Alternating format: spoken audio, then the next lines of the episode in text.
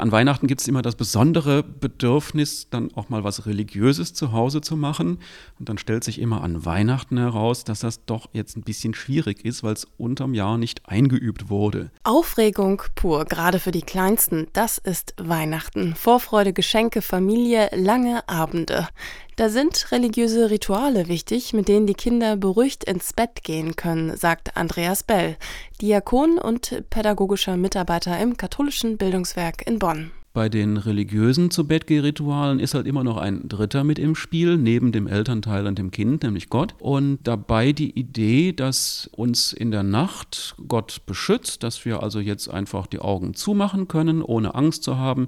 Und dann ist es auch für die Eltern ein schönes Gefühl, das Kind abends so mit einem Gebet zu verabschieden und auch gewissermaßen in Gottes Hand zu legen.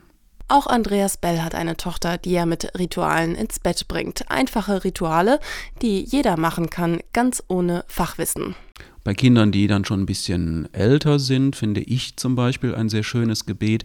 Du kannst nie tiefer fallen als bis in Gottes Hand, die er hat unter allen barmherzig ausgespannt. Und da drin sind so ganz viele schöne Motive, schöne Bilder.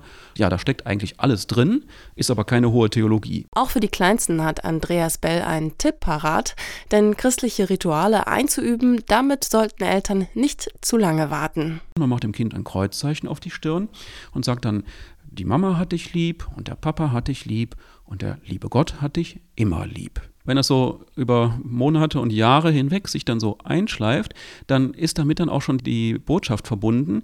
Gottes Liebe ist etwas, was immer auf jeden Fall gilt und worauf man sich immer verlassen kann.